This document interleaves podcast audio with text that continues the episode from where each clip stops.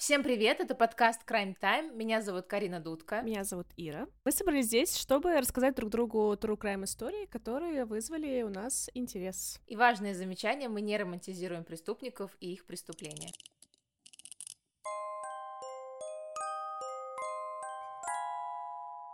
Карина, привет! Привет, Ир. Жду твою историю сегодняшнюю. Я начну сегодня, наконец-то, историю не про каких-то мертвых детей, потому что я не хочу, чтобы за мной закрепилась стереотип, что я рассказываю о мертвых детях или застреленных детях, поэтому сегодня я принесла историю как будто бы полайтовей, а, но мне кажется, что она достаточно жутковатая. И когда я представляю себя вот в этой истории, потому что когда я к ней готовилась, я максимально погрузилась в нее, я бы сошла с ума.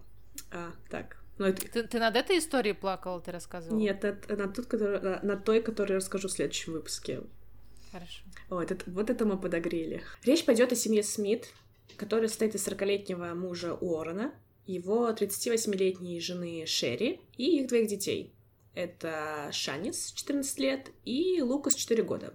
Это обычная семья, которая мечтала о своем собственном доме, они очень долго на него копили, а, потому что хотели жить, ну, как это, мечта с большой семьей, приехать в большой дом. мечта. Да, и все будет супер. И в итоге они накопили денег и смогли осуществить свою мечту и переехать в собственный дом а, в Холл-Грине. Это район в Бирми...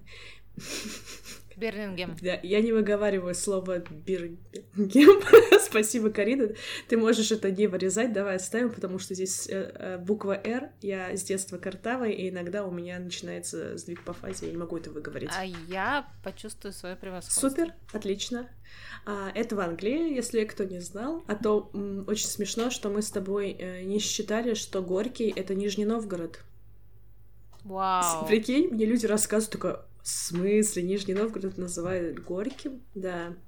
А у меня спросили, как вы удержались от того, чтобы не сказать про город Кислый?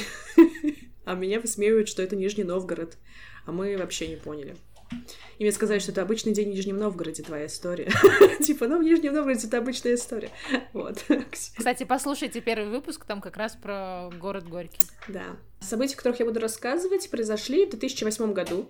То есть это не так уж и давно, как мне кажется, что вообще как будто в прошлом году. Это был обычный день. А семья уже переехала в свой дом. Шерри заметила из окна, что возле их забора стоит какой-то мужчина и оглядывается. А незнакомец представился Гарри Стритом и сказал, что он со своей семьей планирует приезжать сюда, и указал там вдалеке на свою жену и семилетнюю дочку. Жену звали Беверли что вот он э, хочет уже на старость лет переезжать сюда и хочет спокойной жизни, ему уже 64 года.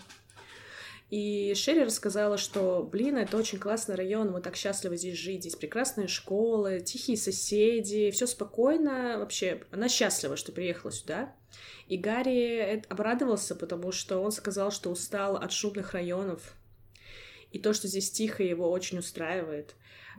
Его бывшие соседи были очень шумные, вообще выяснил, что они наркоманы, и поэтому он теперь ищет какого-то спокойствия, он очень чутко спит, и для него важно, чтобы район был спокойным и тихим. И ушел. Через несколько недель Шерри увидела, что в соседний дом заезжает, и это были как раз-таки Гарри со своей семьей. Они пошли с мужем поприветствовать новых соседей, они познакомились и сдружились, потому что у них семилетняя дочка, она подружилась с их младшим сыном Лукасом, которому 4 года, и как-то там поддерживали такие дружеские, приятные отношения. То есть все похоже на прекрасную американскую действительно мечту. Соседские классные отношения, все дружат, общаются, наверное, носят друг другу пироги. А, все хорошо. Проходит два месяца, обычный пятничный вечер, а семья Смит ужинает, и тут раздается звонок в дверь. Они открывают дверь, это полиция, и они говорят, что на них пришла жалоба что они очень шумные. Они очень удивились, потому что они просто разговаривали за ужином, и на фоне еле тихо играло радио. Полиция сказала, ну, наверное, какое-то недоразумение, и ушли. Проходит несколько дней, ситуация повторяется. И в этот раз было уточнение, что шум был из-за громкого ремонта, который издается из их дома. И они еще уточнили, что этот звук как будто удары по стенам. Оран объяснил, что у них никакого ремонта сейчас вообще не происходит. А полиция сказала, окей, Странно, уехали. Но в этот раз Уоррен спросил, а кто, ну, эти жалобы вам отправляет? ну, в чем дело, может быть, мы сами там разберемся. И полиция сказала, что жалоба приходит от Гарри Стрита. Вот подонок. Да, еще какой, но мы к этому потихоньку будем подходить. После этого полиция приезжала к семье Смит еще несколько раз по жалобам на различный шум, будь он от ремонта, громкий телевизор или музыка. И последней каплей было то, что полиция заявилась к ним однажды поздно ночью, когда они уже все спали, разбудили их и сказали, от вас уходит, ну, исходит какой-то шум. Уоррен разозлился и решил поговорить с Гарри. Какого хрена происходит? Он пришел и очень дипломатично передал ему записку где э, с номером телефона и сказал, что «Гарри, если будет какой-то шум, давай прежде чем жаловаться в полицию, ты мне позвонишь, и мы решим это между собой. Мало ли этот шум исходит не из нашего дома. После этого разговора начали происходить странные события, на которые Уоррен и Шерри сначала не обращали никакого внимания, но когда уже все складывается воедино, э, это вызывает какие-то подозрения. Гарри стал полностью повторять э, все за семьей Смит.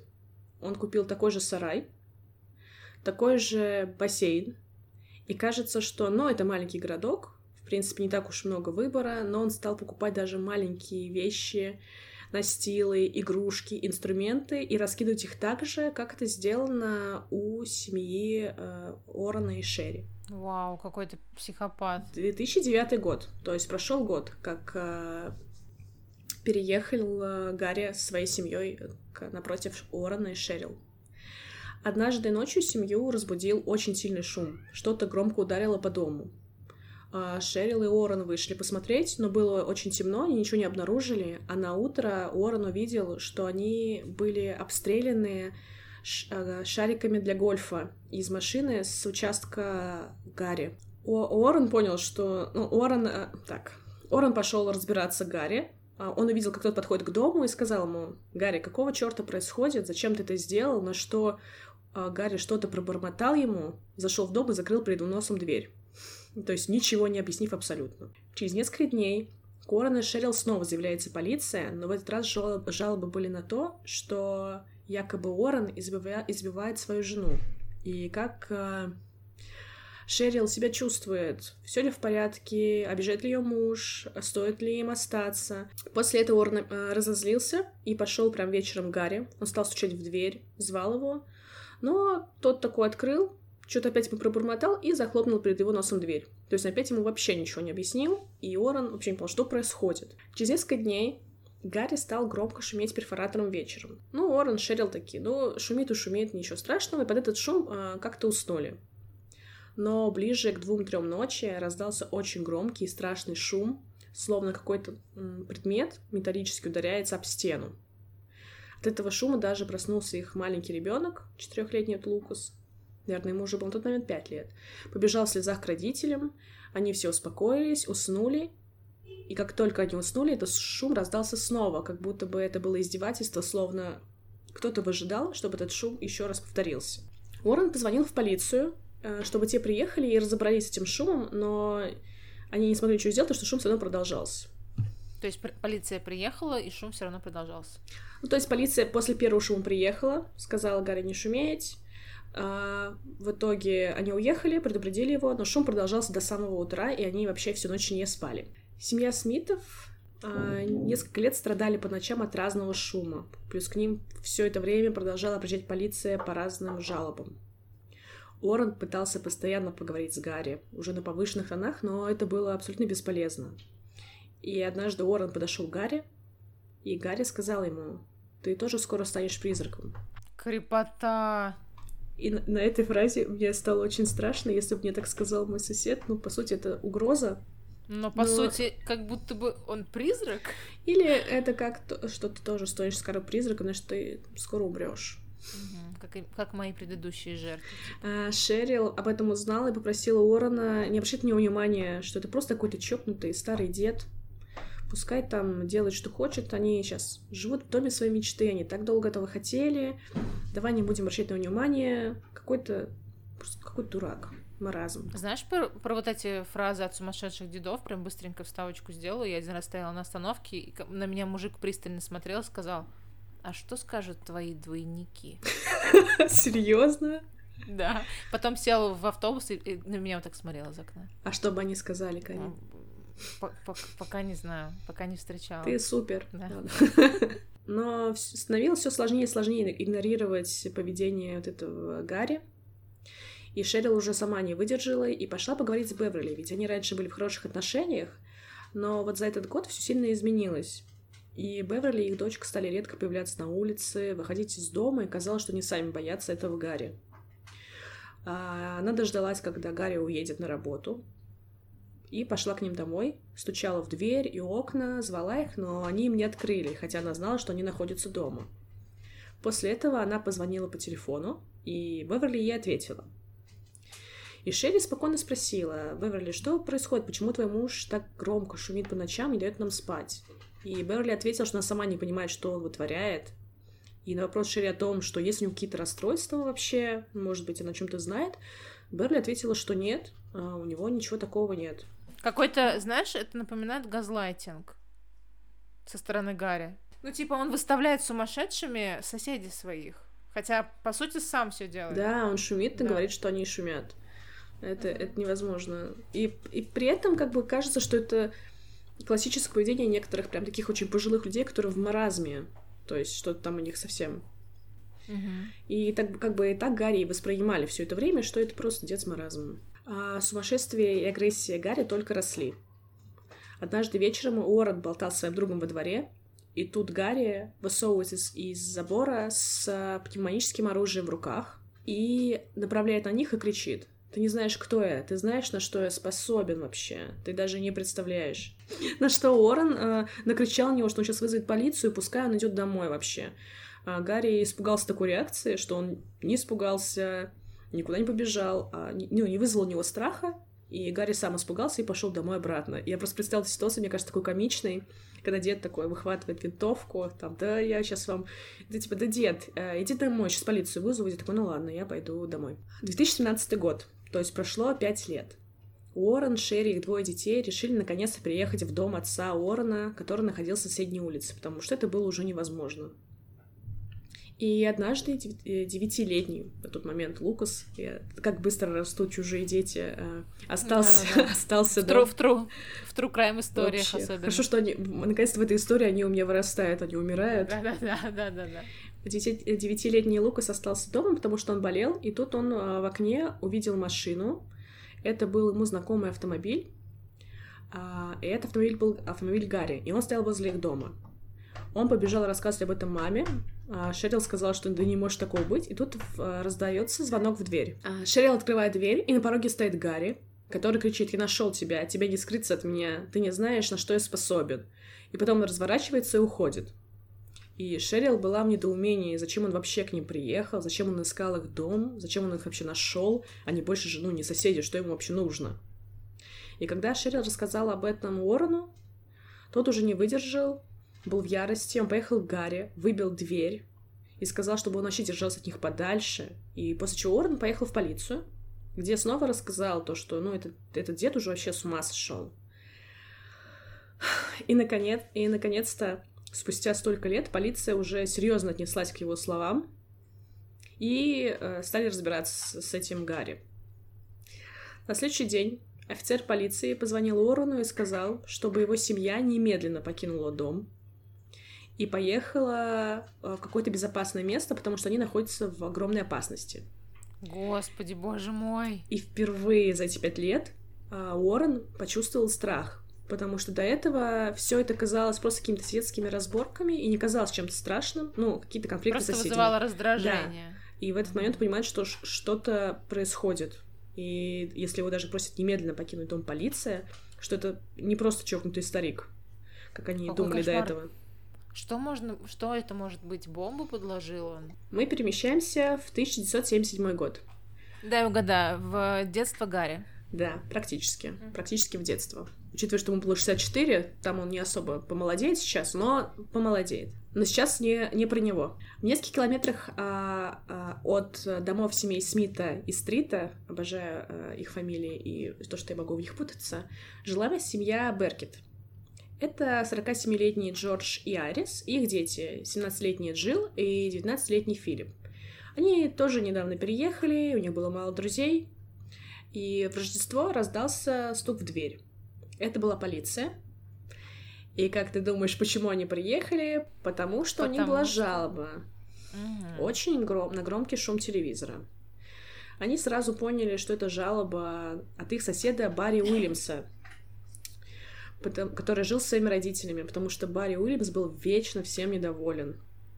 И тем более у него был конфликт с их 19-летним сыном, потому что сын э, играл на гитаре, э, вел достаточно такую подростковую классную жизнь, ездил на машине с друзьями по району, громко разговаривал, смеялся, и Барри это раздражало. Он постоянно этим это выражал открыто. В итоге было подано очень много жалоб на звук машин, на радио, на телевизор, на звук музыки, то, что громко смеются, разговаривают. Барри раздражали вообще любые звуки, доносящиеся из дома семьи Беркет. 26 октября 1978 года, 19.00. Вечером Барри выходит из своего дома и пошел в сторону дома Беркетов, держа при этом два пистолета в руках. А, отметим, что Барри регулярно ходил в стрелковый клуб. Войдя без стука в их дом, Барри начинает стрелять. Первым был убит Джордж, получив сразу же пулю в лоб. После него была убита Арис, его жена. 17-летняя Джилл а, чудом выжила, получив 6 ранений. Но больше всего выстрелов... Да. Но больше всего выстрелов досталось Филиппу, который скончался на месте. Через 15 минут Барри выходит из дома, перепрыгивает забор и начинает стрелять других соседей. Семью Чебрис, муж и жена погибли на месте, и их дочь Джуди тоже чудом выжила. И в районе, ну, царил хаос. А, слышны были выстрелы на, на домах и на, на улицах, капли или лужи крови, трупы. Барри даже стрелял по припаркованным машинам. После он садится в свой форт и уезжает. По пути он стреляет двух мальчиков, играющих в футбол, но чудом промахивается, и с мальчиками ничего не произошло. Слава богу. Он продолжает ехать и стрелять по всем, что, что и кого видит, и бросая на прохожих самодельные бомбы, которые он вот тоже подготовил к этому дню. Проходит час. Барри приезжает к, стан- э, к станции техобслуживания и выстреливает во владельцев этой станции — это супружеская пара. Где полиция все это время? Я, я сама, я, я, в ужасе. Я, для меня, я смотрела фильмы, как происходят э, обстрелы в школах, и для меня это ужасно. Mm-hmm. То есть я настолько погрузилась, как этот человек едет по, знаешь, такой тихой улице и просто стреляет в людей, mm-hmm. и никто не понимает, mm-hmm. что происходит. Это ужасно. А в итоге Барри убивает супружескую пару, которая владеет техобслу... вот этой станцией техобслуживания, и их пятилетнюю дочку. На следующий день Барри арестовывают, ну, то есть он успокоился, как меня уезжает, его арестовывают. На вопрос, зачем он это сделал, Барри отвечает, что это даже были не люди. Это вещи, которые громко шумели, и, наконец-то, после того, что он сделал, ему, наконец, стало лучше. Он очистил этот город. 26 марта 1979 года Барри был отправлен в психиатрическую больницу строгого режима с диагнозом шизофрения. И я такая, когда слушала, я такая, вау, я отгадала, он шизофреник. Ну, потому что он слышит постоянно громкий шум. Но через 15 лет, всего лишь через 15 лет, его освобождают, так как врачи посчитали, что он безопасен для общества. И он меняет свое имя с Барри на Гарри. И... Он действительно шизофреник без фантазии. Он поселяется в месте, которое находится в 10 километрах от того места, где он устроил эту бойню. Меняет свое имя и фамилию. Теперь он Гарри Смит. Женится на Беверли, и у них появляется дочь. И вскоре они приезжают... Карина, как называется этот э, район? Бирмингем. А, Бирмингем, да. Где была возможность э, покрасоваться. Выпендриться. Да. Да. Где Барри или Гарри начинает свою э, жизнь и запугивать новую семью. В 2013 году Уоррен и Шерри узнают о криминальной жизни Гарри, от других соседей, потому что они видели, что происходило, когда они стали, э, как это называется, выносить целый арсенал оружия и самодельные бомбы и которые Гарри все это время хранил какое-то долгое время, где-то их нашел или прятал, перенес. И после ареста офицер заявил э, Уоррену, что теперь те могут вернуться домой, они в безопасности. И Уоррен и Шерри были в ужасе, потому что все угрозы, которые к ним поступали от Гарри, они вообще не воспринимали всерьез. и они не понимали, что представляет, ну, что представляет из себя этот человек, и почему человека шизофрении выпустили спустя 15 лет, и после этого ему еще разрешают менять фамилию и имя, что возмутительно, и что полиция вообще не занималась этим делом в течение пяти лет. У меня тот же вопрос возник. Как такое возможно за столько убийств, да, человека не то чтобы там на пожизненное лечение, а еще и выпустить через 15 лет? Учитывая, какие сроки и... в э, Штатах большие. Я была, ну, поражена. А, это же Англия, показ... господи, это же Англия, это не Штаты. А, тогда да. Я, честно говоря, не знаю. Тогда мой вопрос тоже снят, потому что я была шокирована, что человек посадили 15 лет, он шизофреник, его отпустили mm-hmm. и разрешает менять фамилию и имя, как это вообще возможно, и что полиция игнорирует. Я такая, вот это да, обычно там показывают такие истории, где все классно разрулили, полицейские молодцы, там все отпечатки, все сняли, все mm-hmm. узнали, а тут просто пять лет никто этим не занимался. Очень... Для всех был просто этот старый чокнутый очень дед. Странно, и всё. очень странно. В 2014 году, то есть через год, Гарри осудили за хранение оружия, за хранение самодельных бомб и за преследование угрозы. Учитывая прошлое, его отправили снова в психолечебницу на неопределенный срок но через пару месяцев Гарри в возрасте 70 лет скончался от, от инфаркта. Уоррен и Шерри познакомились и подружились с Джилл Беркет, это семья, вот, которая была расстреляна много лет назад, которая выжила при обстреле и потеряла семью. Она тоже присутствовала на суде и желала Гарри, чтобы его чтобы он до конца своей жизни оставался в тюрьме, чтобы его ни в коем случае ну, не выпускали какая жуть и как, как, это, как же это все странно. Я, честно, не знакома с европейскими э, с европейским законодательством. Не знаю даже, как в Европе за это судят, но это так странно. Это жутко, потому что я очень прониклась в эту историю, потому что я представила, что я накопила на дом своей мечты, переезжаю туда, у меня какой-то чокнутый сосед, и я говорю себе, да ничего, я потерплю, ничего страшного, просто дурак какой-то. Потом через пять лет я такая, я больше не могу, уезжаю, и он меня преследует, мне угрожает. Mm-hmm. И я каждый раз э, его гоняю, даже когда он ко мне с ружьем подходит, я ему говорю, дед, иди в жопу, э, иди там домой, сейчас вызову полиции. Если бы я только знала, что этот дед какой-то там 15 лет, там 16 лет назад перестрелял полностью район, а я без страха ему так угрожаю, но это просто дикая история. Этим, этой семье очень сильно повезло, что они остались в живых. Да. И вообще весь район туда, и это себе. Ты знаешь, мы в прошлом выпуске с тобой говорили про вот этот страх внезапной смерти, что какой-то сумасшедший может тебя убить, лишить смерти, да, случайно, ну, как это случайность, как кирпич на голову, вот точно так же. И вот это как раз-таки тот случай, когда, ну, просто шизофреник убивает тебя, а ты там, не знаю, ехал на машине или вышел за газетой, и тебя раз и убил какой-то да. человек. Ну, потому что, да, это очень страшно, когда человек берет в руки ружье и просто идет на улицу, стреляет по людям.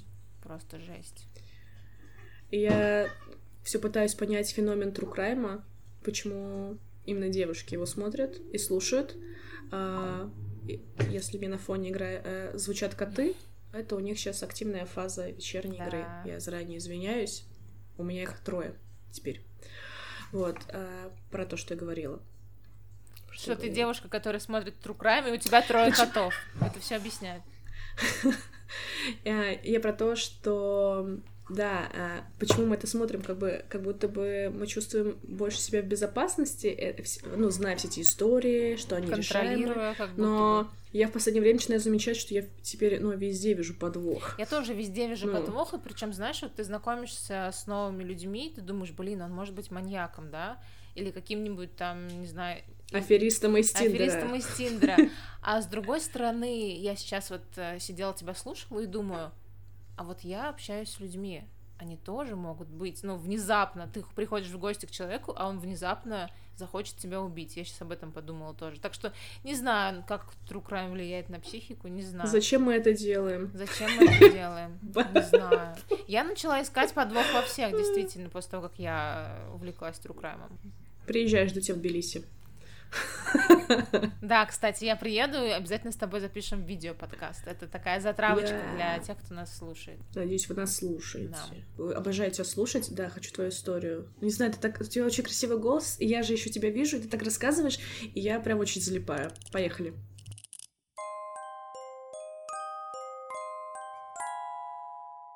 Я тебе сегодня расскажу про маньяка Сергея Риховского. Мне кажется, что про него очень мало есть инфы на Ютубе или вот в подкастах. Я про него не слышала из популярных источников, но нашла статью. Да. Сергей Риховский, его еще называют маньяк-великан. Звучит уже жутко, жутко, да? Я впервые слышу вообще о таком. Угу. Смотри, он э, родился 29 декабря 62 года в Балашихе. С детства его преследовали болезни, и он не ходил в детский сад и очень часто пропускал школу. Они жили в дачном поселке со своей семьей, родители были обычные э, рабочие, и очень заботились о сыне, его оберегали, но мать оберегала его слишком сильно. Uh, учитывая, что у него в детстве было воспаление легких, и началась бронхиальная астма, он еще и заговорил только в три года, и это мать очень тревожила. Выяснилось, что у него была травма при рождении из-за того, что плод был слишком большой, у него там что-то как-то, короче, видимо, придавило, и, но кесарево сечение не делали матери, и она рожала сама. И вот, да, видимо, такие травмы происходят. Великая женщина. Да, Странно, почему. Может, тогда это было может ну, быть, да. не, не разрешено да. или не популярно. Может быть, может быть. В отличие от большинства маньяков, он относился к животным с теплотой и с любовью. А, он рыдал из-за смерти своего попугая, очень сильно приходил долго в себя из-за смерти котенка, которого он нашел. И мог часами наблюдать за рыбками в аквариуме. Это очень необычно, потому что чаще всего маньяки с детства проявляют себя в издевательстве над животными. Но в отличие от животных, с людьми у него не складывалось. Он был в детстве необщительный, нелюдимый и в то же самое время был очень вспыльчивым и агрессивным. И одноклассники часто над ним смеялись, потому что мама водила его в школу за руку.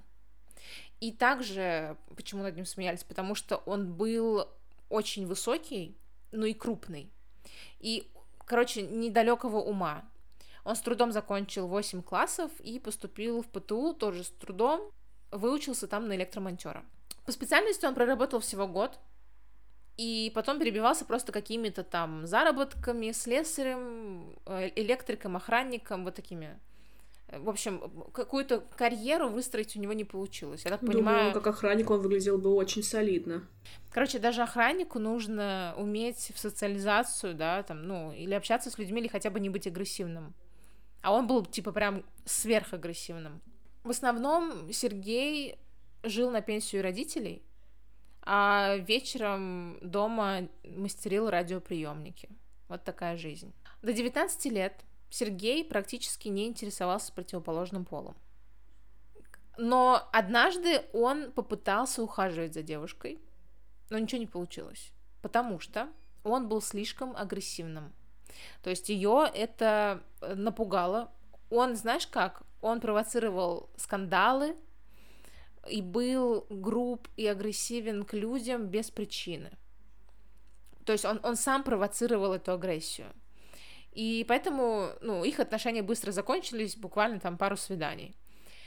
И, скорее всего, ну, как бы э, эксперты предполагают, что именно этот неудачный опыт привел к тому, что Сергей заинтересовался пожилыми, то есть его сексуальное влечение э, было к пожилым женщинам. Рассказываю, как начались его преступления. Весной 1982 года он начал выслеживать в темное время суток пожилых женщин, нападал и пытался изнасиловать. Пожилые от какого это возраста? Мне просто... Я для, я для подруги. Я просто под угрозой была бы Одной из его жертв было 70 лет. На одиннадцатом нападении он попадается. Женщина подняла крик, прибежали прохожие, скрутили этого Риховского, он попал под суд, его отправили в тюрьму по приговору за хулиганство не за нападение, не за попытку изнасилования. Его поймали на одиннадцатом? На одиннадцатом нападении его поймали. Его отправили в тюрьму на 4 года за хулиганство. Боже мой, что у тебя, что у меня в истории просто какая-то невероятная, ну что? Дичь, дичь судебными процессами. В тюрьме же не любят насильников. Еще в следственном изоляторе сокамерники выяснили, за что он тут сидит, и передали эту информацию в тюрьму. А с первого же дня его начали насиловать и унижать все четыре года, Какой все четыре года это происходило, и вышел он из тюрьмы лютым гомофобом. Он решил, что он будет очищать планету от гомо- гомосексуалистов и ну, убивать их. Он верил, что после смерти они вернутся на Землю нормальными людьми. В июне 88 года, во время поездки в Москву, Риховский знакомится с мужчиной, который предложил ему заняться сексом за деньги. И Сергей соглашается, и на следующий день отправляется с ним к нему на дачу. И пока они идут в лесу, Риховский выхватывает отвертку и наносит удары своему новому знакомому.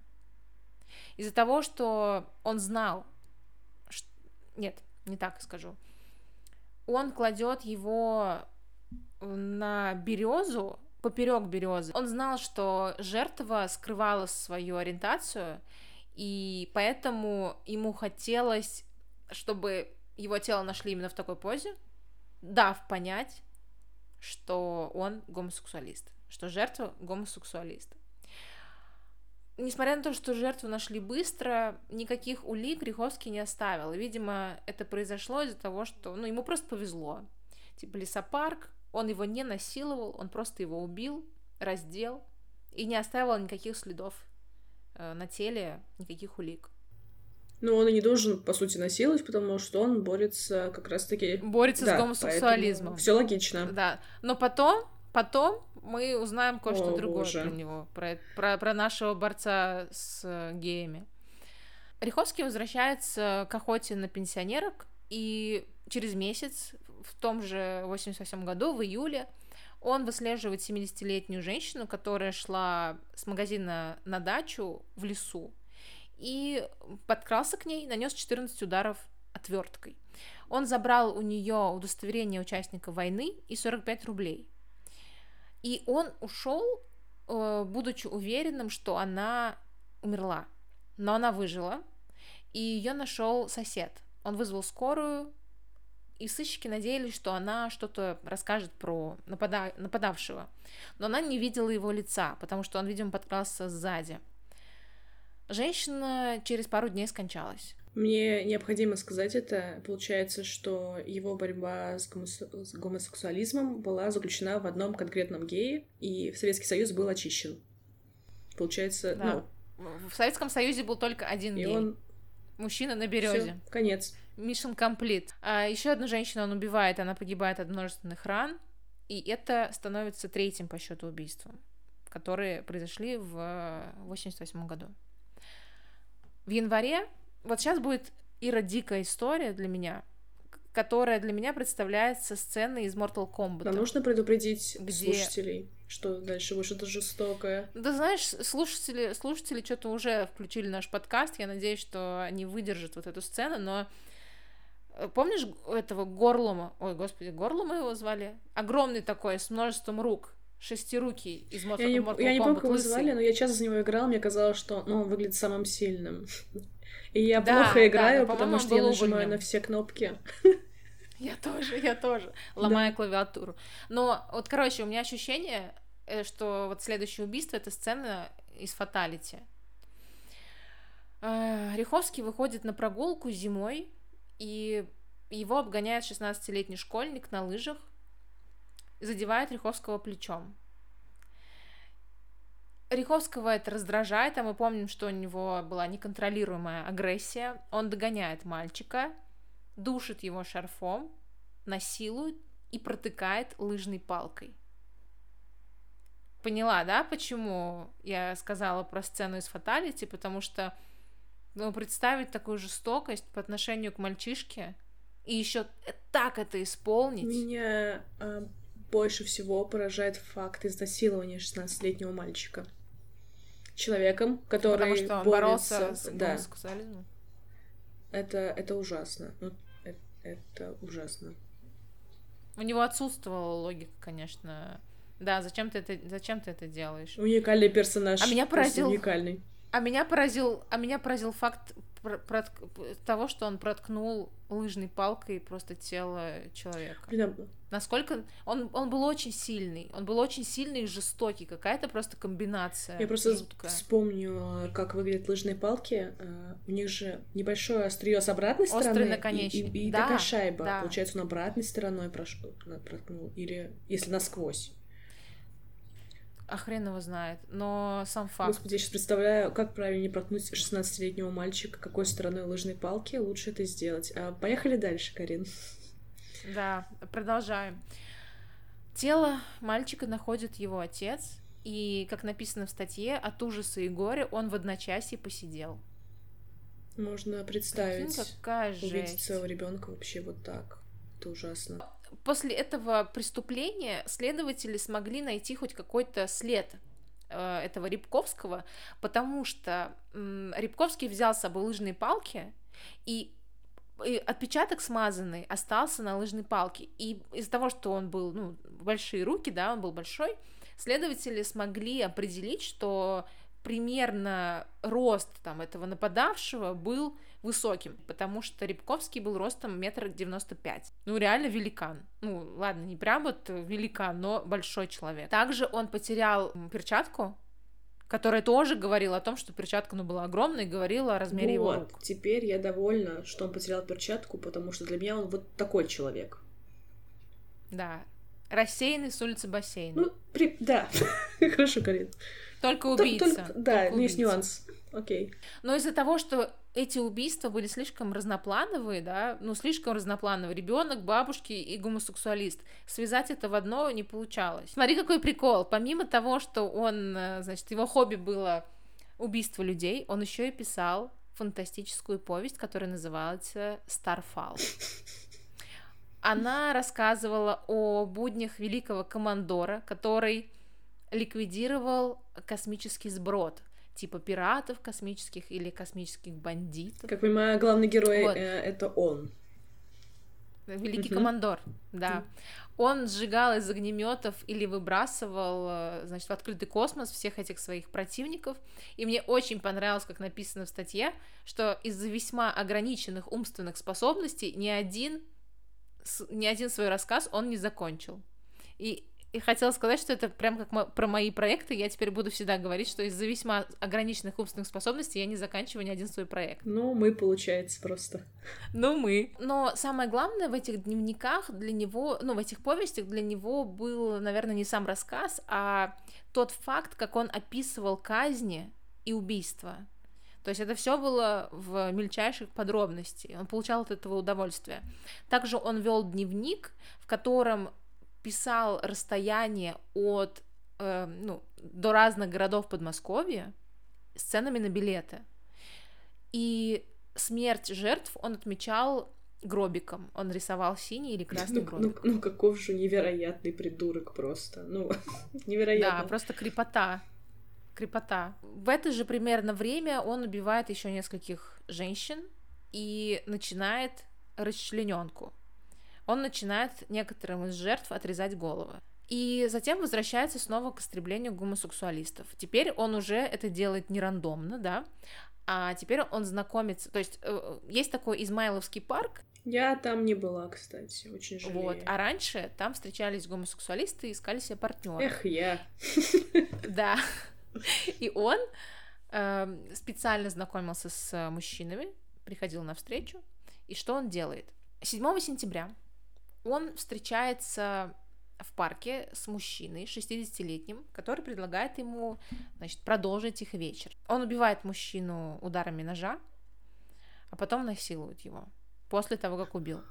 Он избавляется от гомосексуалиста с помощью того, что он его убивает, а потом насилует. Да, Супер. логики ноль. Логики ноль. Потом, через полтора месяца, он делает то же самое с 38-летним мужчиной. И самое интересное, что он не пользовался презервативами, и поэтому оставлял следы спермы. Тоже, да, где логика, чел? Хотя, хотя, знаешь, хотя, скорее всего, в те времена он ничего не знал о ВИЧ, и не предполагал, что это, это тоже должно включаться в борьбу использования презервативов. Ну, по сути, он насиловал уже мертвых. А, он мог сам подхватить, я что-то не подумала. Конечно, конечно, А, конечно. так да. что, слушатели, не забываем предохраняться. Да, обязательно. И не насилуем мертвых. И живых. А, и живых. Да, и живых. Это, наверное, мы вырежем, да? А может и нет. В январе 93 года в подмосковном лесу прохожие находят тело 73-летнего мужчины, которого, у которого была отрезана голова, рука и нога. Что э, было? Как это произошло? Пенсионер вышел в лес за хворостом, это не был гомосексуалист, он вышел за, за хворостом с топором и увидел надвигающегося вот этого на него огромного амбала. Он испугался, попытался пригрозить ему топором, но дедушка был маленький, и, конечно же, силы были неравны, и Риховский убивает его, душит, насилует и отрезает ему голову и руку. И прикол в том, что он на следующий день вернулся с ножовкой и отпилил ему ногу. Что у человека в голове? Это не, не, невероятно. Ну, то есть он сначала у кого-то голову отрежет, у кого-то руку, руку, у кого-то ногу, кого-то изнасилует, то бабушки, то дети, геи, не геи. Я вообще для меня это, Это какой-то просто сгусток зла, знаешь, тупого зла причем. И очень много силы у человека. И, конечно, как такому дать отпор, и он ничего не боится вообще. Он сильнее всех, по сути, всех своих жертв. Ну- Даже если жертва сильная будет. Даже если будет сильный мужик, он все равно, скорее всего, будет сильнее. Я очень злюсь, что его никак не могут поймать, и его преступления продолжаются. Потому Да. что, по- ну, сколько ты уже озвучила, это уже достаточно много преступлений, и какие-то между собой точно можно связать. Да. Что-то как будто бы, знаешь, тупой убийца умнее, чем умные сыщики. Может быть, они просто не думали, что это может быть настолько тупо. Типа, да нет, да такого не может быть. Да, да, да, да, да. В том же январе 93 года у него, у следствия наконец-то появляется фоторобот преступника, потому что одна из жертв выживших смогла его описать в подробностях.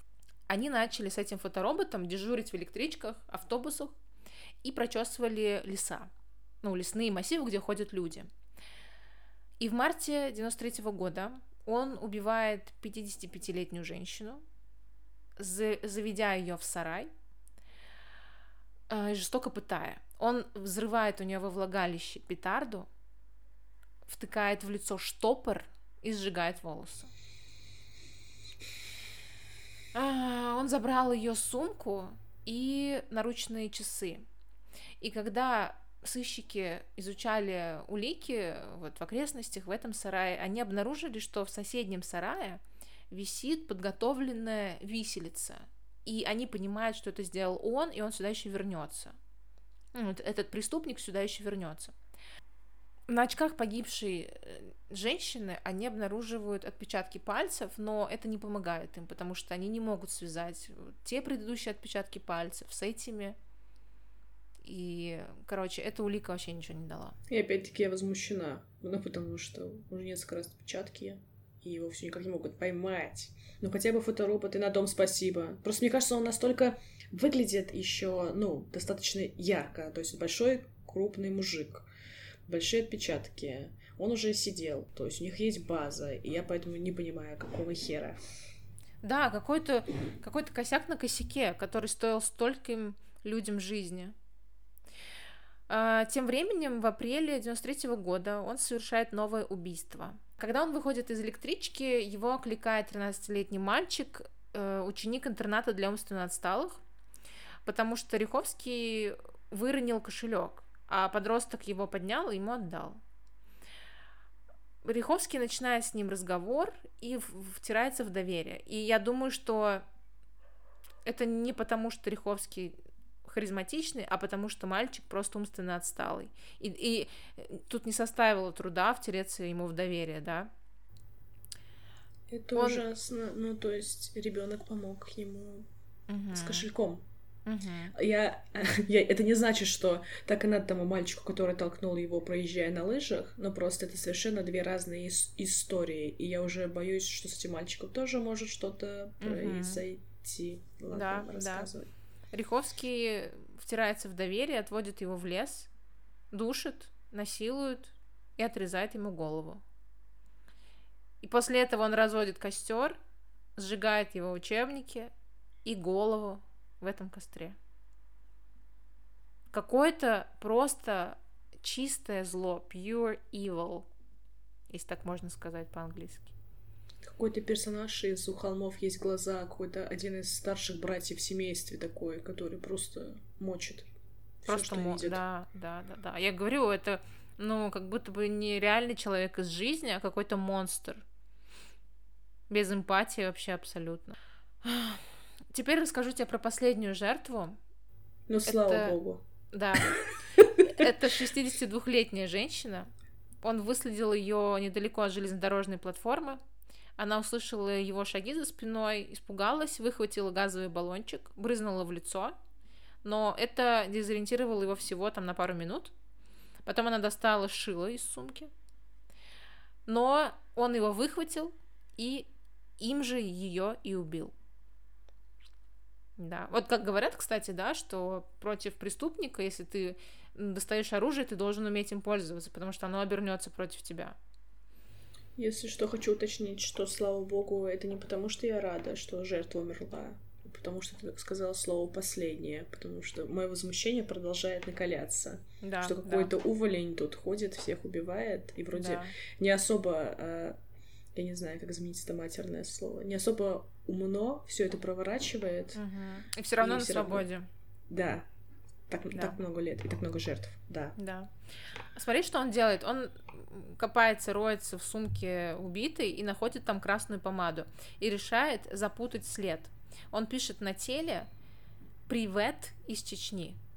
Типа с акцентом, поняла, да? Какой гениальный.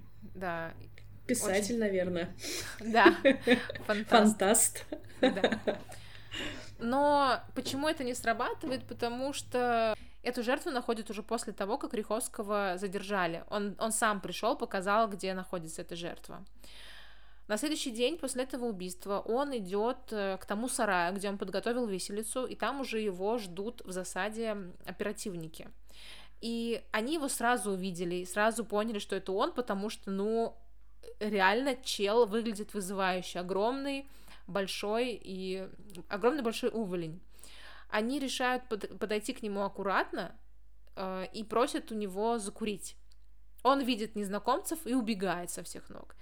Они за ним, хватают его. Было тяжело его обезвредить, потому что он весил 130 килограмм. Ну и был достаточно сильный бойкий. И когда только они достали пистолеты, он понял, что нужно успокоиться. В его карманах нашли ключи, паспорт и кусок веревки, который принадлежал как раз-таки вот той веревке виселица. Э, дом его обыскали и нашли перочинный нож «Белка», которым он как раз-таки убивал своих жертв. На допросе он все отрицал, не признавался в убийстве, признался только в одном убийстве, убийстве пенсионерки – но когда его привели на место преступления вот этого 13-летнего мальчика, он почему-то там начал все признавать и рассказывать про все свои преступления. Несмотря на то, что он признавался, он не раскаивался совсем и с удовольствием рассматривал фотографии с места преступления, и одну фотографию он даже попросил себе, на которой была жертва с выпученными от удушья глазами. Когда у него спросили, зачем тебе эта фотография, он сказал, просто фотография очень красивая. Такой кошмар просто невероятно. Да, если про гомосексуалистов он говорил, что это миссия там очистить планету, то про пожилых людей и детей он просто говорил, что это было помутнение в голове. Это была причина его убийства. Очень удобно. Угу. Ну, ну все, теперь логично, наконец, спасибо. Да, да. Психиатры выявили у него много отклонений. Это геронтофилия, некрофилия, склонность к садизму и синдром неразличения сексуального объекта. Но его признали вменяемым. Он хотел, чтобы его признали невменяемым и даже предлагал одному из оперативников купить машину, чтобы его отправили в психбольницу. У него были, интересно, это деньги вообще? Да, вот тоже интересно. Но, конечно же, все отказались. Да, вообще, я, кстати, не знаю, откуда у него столько уверенности, что он Сейчас такой один оперативник такой на машине едет. Да, отказались. Кстати, еду к нему в психбольницу, да. Но знаешь, учитывая, что он жил на пенсию родителей и побирался там по своим... Не знаю, может, он хотел продать свои фантастические повести, купить машину. Смотри, Риховский настаивает на том, чтобы его судили присяжные. И присяжные его судят, и он пытается перед ними выставить себя жертвой политического режима, Э, доказывать, что это дело сфальсифицировано, делает это очень неумело, потому что он тупой. Конечно же, ему никто не верит, и его осуждают. Ему дают смертный приговор, доказывают 18 из 19 убийств, и после того, как ему оглашают его приговор, он говорит, я еще вернусь. Такую фразу он сказал. Реинкарнация. Да. да. Хорошая человек, реклама. Человек действительно Интеграция. верил. Человек действительно верил в реинкарнацию. И человек действительно верил, что его как-то могут пощадить присяжные. Mm-hmm. Ну, и, а, я понимаю, что, может быть, типа попытка не пытка, ну, попробую, но это, конечно, такая очень По-моему... большая уверенность. Я не думаю, что он вызывал сочувствие какое-то и да. приятные нежные чувства. Такой бугай, который вряд ли испытывает какие-то приятные эмоции, как я поняла, очень агрессивен, и он стоит такой. И присяжные, ну, мне кажется, он невиновен. Да, как будто бы суд присяжных это вообще самая жесткая вещь. Ну, типа, блин, 12 человек, 12 человек могут понять, что перед тобой убийца, да, ну, короче, это была тупая его идея, но он, я думаю, оттягивал себе момент посадки в смертную камеру. Да, потому что что он делал дальше? Он оказывается в этой камере смертников, но начинает писать прошение о, о э, пересмотре вот этого приговора, и наступает 96-й год, пока он пишет все эти бумаги, и смертную казнь отменяют, происходит мораторий, да, понимаешь? И типа, конечно же, все это, все самые тупые даже его действия сыграли ему на руку. В 99 году его переводят в колонию для пожизненно осужденных, то есть он не умирает. И он там живет и спокойненько продолжает писать свои мемуары. Его сначала сажают в камеру к двоим убийцам, но они его пугаются и просят его их переселить, потому что они говорят, что эта камера теперь проклятая. И, короче, ну, он, он э, реально максимально неприятный человек. И Риховский оказывается в одиночной камере и умирает от туберкулеза в 2007 году. Вот так заканчивается его жизнь. Она могла закончиться еще в 95-м. Просто удивительная глупость типа человека, который и он невероятно удачлив. Ну, все это время. Мне просто сложно представить такого преступника, что это такой а, интересный серийный маньяк, такой весь умный. Сейчас не могу, подожди, я просто возмущена, что Но я так рада, что он умер от туберкулеза, но это все равно невероятная глупость вообще. Да, конечно, убийцы делают все для того, чтобы избежать смертной казни. Ну, не все, конечно, убийцы, да, но часто вот так вот оттягивают вот эти срок, срок смертной казни с прошениями, и мог, может проходить много лет, пока их не все-таки Просто там, он не, не похож на этого человека, который все это просит. Понимаешь, да, я все это и просто слушаю, понимаешь, и у меня образ не складывается. Да, и просто понимаешь, ему везло настолько, что аж на законодательном уровне это отменили. То есть не просто там это, это случилось потому, что он этого добивался, да, а просто ему повезло, вот и все. Скорее всего, если бы в 99 году не случился этот мораторий, его бы ну, убили. Это не потому, что он этого добивался и смог, а просто потому, что ему повезло. Вот и все. Ну, подписал бы он пару лет эти прошения, но, скорее всего, ничего бы не вышло. Скорее всего, История. его бы все равно убили. История невероятного тупого везения тупого да. человека угу, вообще. Угу. Знаешь, он кого мне еще напоминает? Франкенштейна. Огромного, да, вот так ходит. Я сейчас после нашего подкаста погуглю его фотографии, как он выглядит. Погугли, погугли, да. Карин, спасибо, это очень интересно, потому что настолько нелогичен путь э, преступника, что я не понимала, что будет дальше, и на каждой его жертве я удивлялась, и было интересно, как это закончится. И как это продолжало заканчиваться, тоже просто что? В следующем выпуске я расскажу про не менее жестокого маньяка. И вот кто сейчас слушает, я прошу вас просто подготовиться морально к этому. Потому что, ну, это будет, опять же, чистое зло. Ну, у меня на следующий подкаст э, история, которая довела меня до слез, потому что мне было очень жутко писать, и многие вещи я просто не стала описывать. Потому что, ну, это, я, я не смогу это рассказывать. Короче, я слушайте. разревелась. Уважаемые, да. просто подготовьтесь. Следующий подкаст будет прям что-то совсем жесткий. 18 плюс. Да, да, да. 18 плюс плюс психологическая помощь потом. И э, спасибо большое, что были с нами. Слушайте наши предыдущие выпуски, они достаточно интересные. Мы работаем над качеством звука, мы действительно стараемся. И... Я очень стараюсь, да, честное слово. Да. Я этот микрофон кручу каждый, каждый раз, и каждый раз не понимаем, что с ним происходит.